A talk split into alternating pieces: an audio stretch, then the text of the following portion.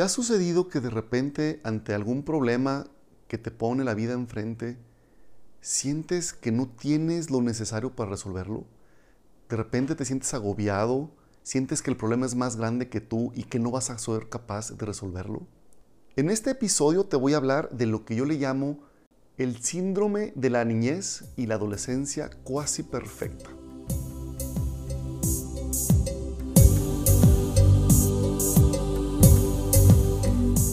Hola y bienvenido a ¿Dónde quedó la magia? Un podcast en el que abordamos una diversidad de temas que nos permitan poner en práctica todo nuestro poder interior y así crear la vida que siempre hemos soñado. Soy Héctor Murguía y te invito a escuchar el episodio de hoy. Espero que lo disfrutes.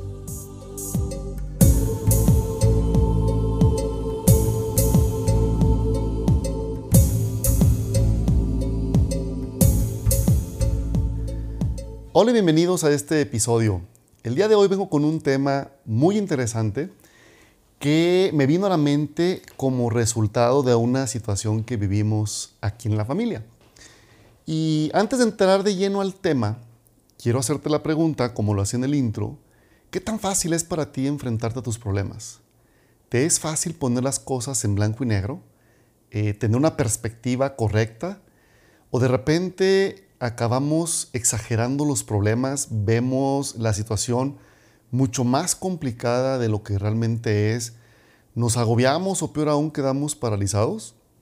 Pues bueno, yo a todo esto le encuentro cierta significancia. Obviamente hablo desde mi propia perspectiva y desde mi propia experiencia, pero creo que muchas veces eh, como adultos, cuando tenemos algún tipo de dificultad para enfrentarnos a las situaciones que la vida nos presenta, es porque quizá de chicos, niños, principalmente adolescentes, no tuvimos la oportunidad de gestionar problemas justo a esa edad, adecuados a nuestra propiedad y a nuestra propia capacidad, obviamente, pues de resolver problemas. Ya esto es a lo que yo le llamo el síndrome pues de la niñez y la adolescencia hasta cierto punto perfecta, cuasi perfecta. ¿Por qué? Resulta que hace unas semanas eh, mi hija, una de ellas, eh, pues accidentalmente rompió la pantalla de su computadora. Fue un caos total, estaba toda nerviosa, asustada.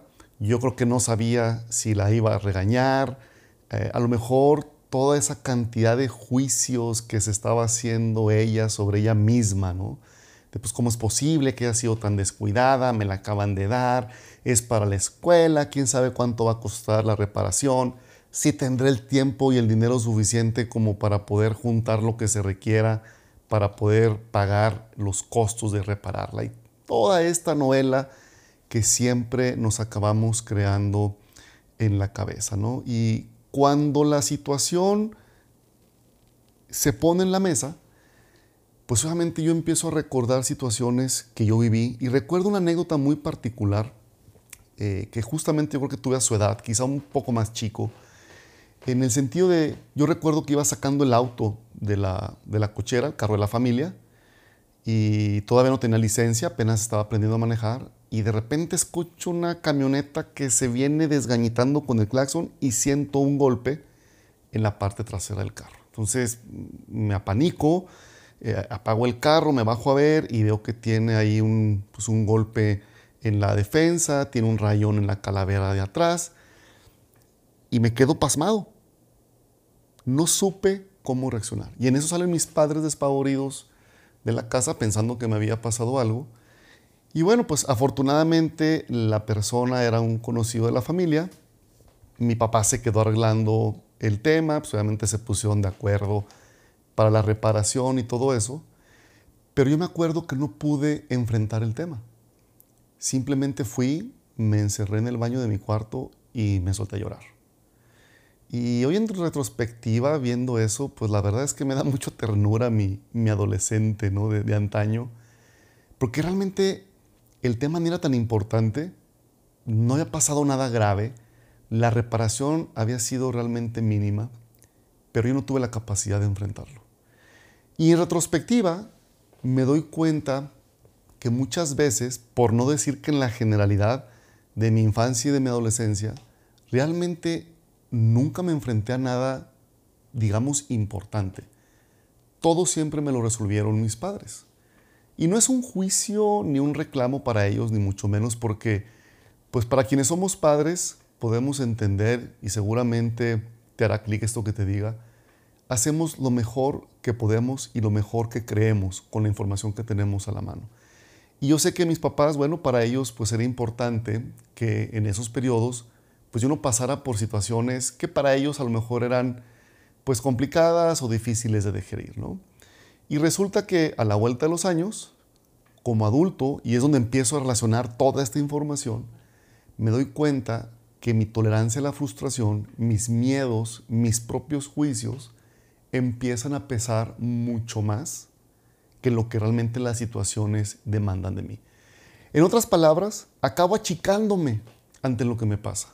Y entonces veo el problema como incalculable, como si no tuviera solución, como si fuera demasiado complicado y como siempre tratando de buscar, mirando hacia atrás, si viene papá o mamá a rescatarme de la situación. Y justo eso me pasó por la cabeza cuando mi hija me cuenta pues que la computadora, eh, la pantalla está, está rota, ¿no?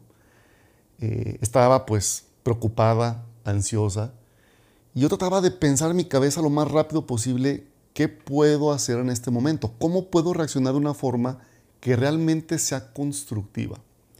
Y recuerdo que lo que alcancé a decirle fue, bueno, y pues ¿cómo piensas resolverlo? Caos total. Yo creo que era la frase o la respuesta que menos esperaba. Se empezó a, agobiar demasiado y es que qué voy a hacer y es que no sé cómo lo voy a pagar. Total que fue un tema que por algunos días, quizá un par de semanas, pues no lo podíamos tocar, ¿no? Porque generaba mucha reacción por parte de todos. Obviamente el evento dentro de mi, de mi propia persona, pues despertó muchos temas también a lo mejor de carencia y de, bueno, pues es una reparación que yo no tenía en el radar y de dónde vamos a sacar lo que tengamos que sacar. Y la verdad es que lo de menos era mandarla a reparar. Digo, tampoco se va a acabar el mundo por una reparación de una laptop. Pero yo quería que mi hija reaccionara distinto. Aunque pensándolo bien más que reaccionar, yo lo que buscaba era que lo procesara de una forma distinta y que aprovechara la situación, aunque no lo viera de ella, directamente, que la aprovechara para comenzar a resolver las cosas que la vida le pone enfrente. Porque hoy es una computadora, mañana será otra situación, pero creo que si en el transcurso de su adolescencia ella comienza a practicar estas herramientas, lo más probable es que de etapa adulta pueda ser para ella más fácil poner en una perspectiva muy clara el problema antes de dejar que la tormenta se forme en la mente y te imposibilite a siquiera intentar resolver la situación.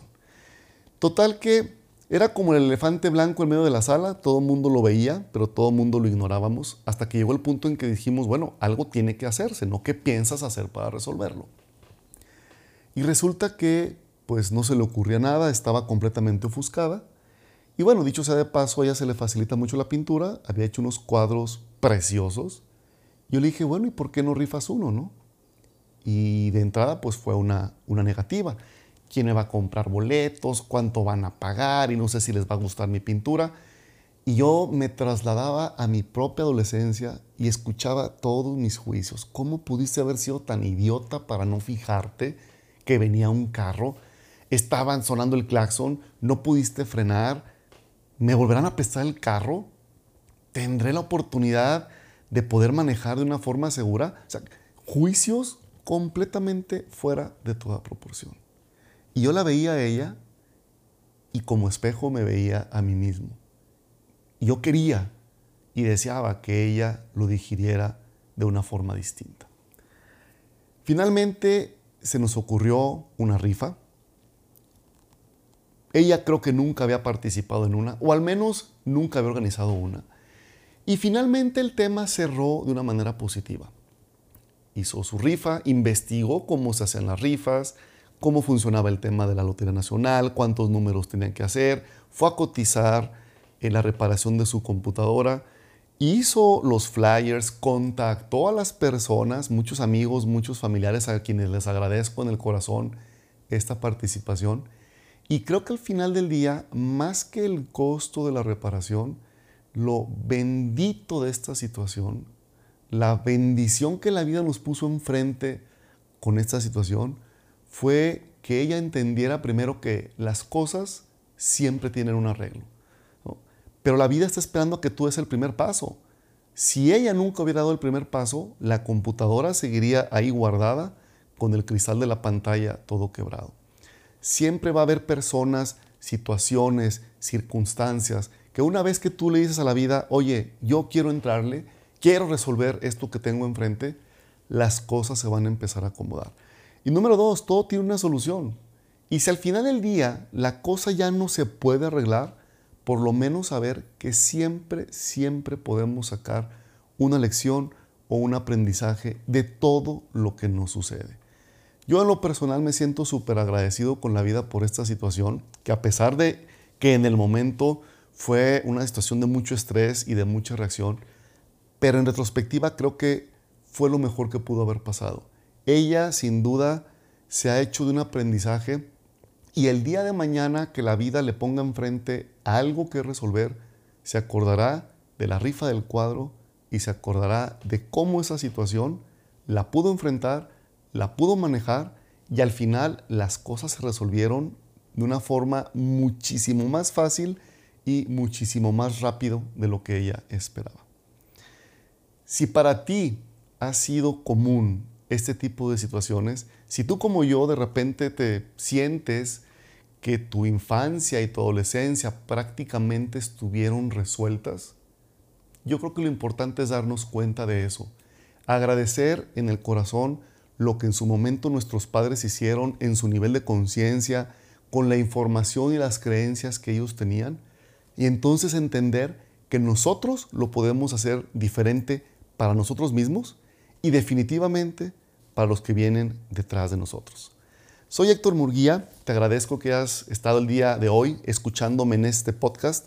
No olvides suscribirte para que te lleguen las notificaciones de todo lo que publico en mis redes sociales me encuentras en hectormurguía.com. Muchas gracias por escucharme y nos vemos en el próximo episodio.